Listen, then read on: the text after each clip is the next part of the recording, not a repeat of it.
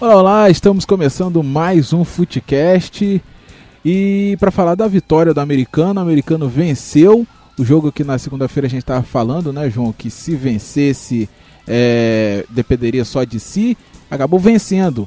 E também falar um pouco sobre o mercado da bola. Vamos começar falando sobre o alvinegro campista, o americano. Venceu o Macaé, agora só depende de si, João. Isso mesmo, olá Sávio, olá amigos do Footcast.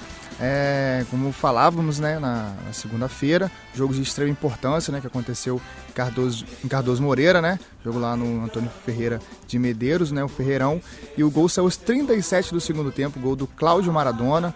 Uma vitória muito importante, o americano é, passou o próprio Macaé né, é, com a vitória, um confronto direto conseguiu ultrapassar o Macaé e entrou na zona de classificação né, na segunda posição.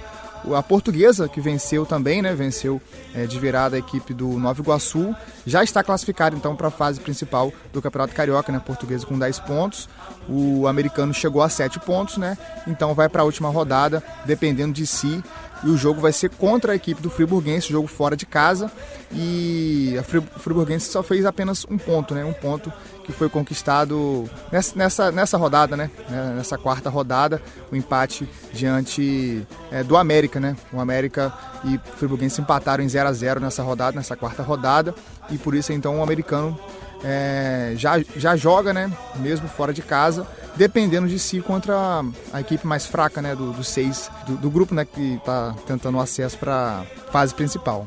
Mas só que não é só porque é a equipe mais fraca que não vai deixar é. é, né, achar que já tá ganho. Tem que tomar todo cuidado, todo cuidado é pouco. Tem que vencer.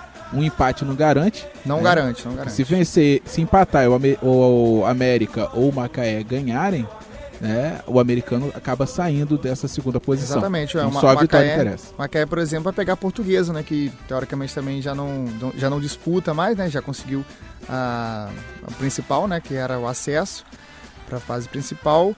Mas, inclusive, tem até a indefinição do estádio, né? Já que houve problemas lá no Cláudio Moacir, né? Devido às chuvas em Macaé. Mas tem que ficar de olho americano aí para essa próxima rodada. Tá certo, João Paulo Crespo. Próxima rodada acontece no final de semana agora. Isso. Então vamos agora passar para a capital do estado para poder falar sobre o mercado da bola. As equipes estão se movimentando. O Fluminense, que até então não tinha contratação nenhuma até a última segunda-feira, já conseguiu cinco, hein, João? É, anunciando, aí, anunciando aos poucos aí quatro é, reforços, né? Que, já, que foram inclusive já é, apresentados, né? Ou, ou, já entraram, né? Com o time é, que se apresentou, né? Que se apresentou já nessa temporada. São eles o, os dois jogadores do Cruzeiro, né? Henrique e Egídio, Henrique volante e Egídio lateral esquerdo. Desmanche no Cruzeiro, né? Muito, vários, vários jogadores vão, vão saindo, né? E os outros dois, né, são o Iago Felipe, Iago Felipe que é volante e atuou no Goiás na temporada passada, e o Caio Paulista foi um dos poucos destaques, né, do Havaí, que foi o último colocado, né, é, rebaixado para a temporada de 2020 para jogar a Série B. E o outro, o quinto, né, o quinto reforço do Fluminense é o Hudson, o Hudson que acertou hoje, inclusive, é, um empréstimo, né? O Hudson que atuou no São Paulo no ano passado vai dividir os salários aí com o Fluminense e ele vai ser jogador então do Tricolor Carioca em 2020. Mas alguém anunciou contratação, João? Não, nenhum dos outros três, né? Botafogo aí apresentou o Lecaros é, a, e anunciou, anunciou, na verdade, mais um que é o Luiz Otávio, que estava atuando no Paraná, um outro volante, jogador jovem também, né? Mesmo estilo aí que o, o Botafogo tem é, colocado aí né, nesse início de temporada. É, o Botafogo que vai fazer sua pré-temporada no Espírito Santo em Domingos Martins. O Flamengo fez uma reunião com o Goiás pelo Michel, Michael, pelo Michael, né? perdão. Só que primeiro tempo terminou sem acordo, né? É, Flamengo e Michael já se acertaram, né? Salários, tudo. Só o Goiás que está aí emperrando as negociações. Inclusive o Corinthians, que era um dos interessados, já desistiu da sua contratação por conta aí do jogo duro é, que o Goiás tem feito, né? Pela permanência aí do, do jogador importante, né?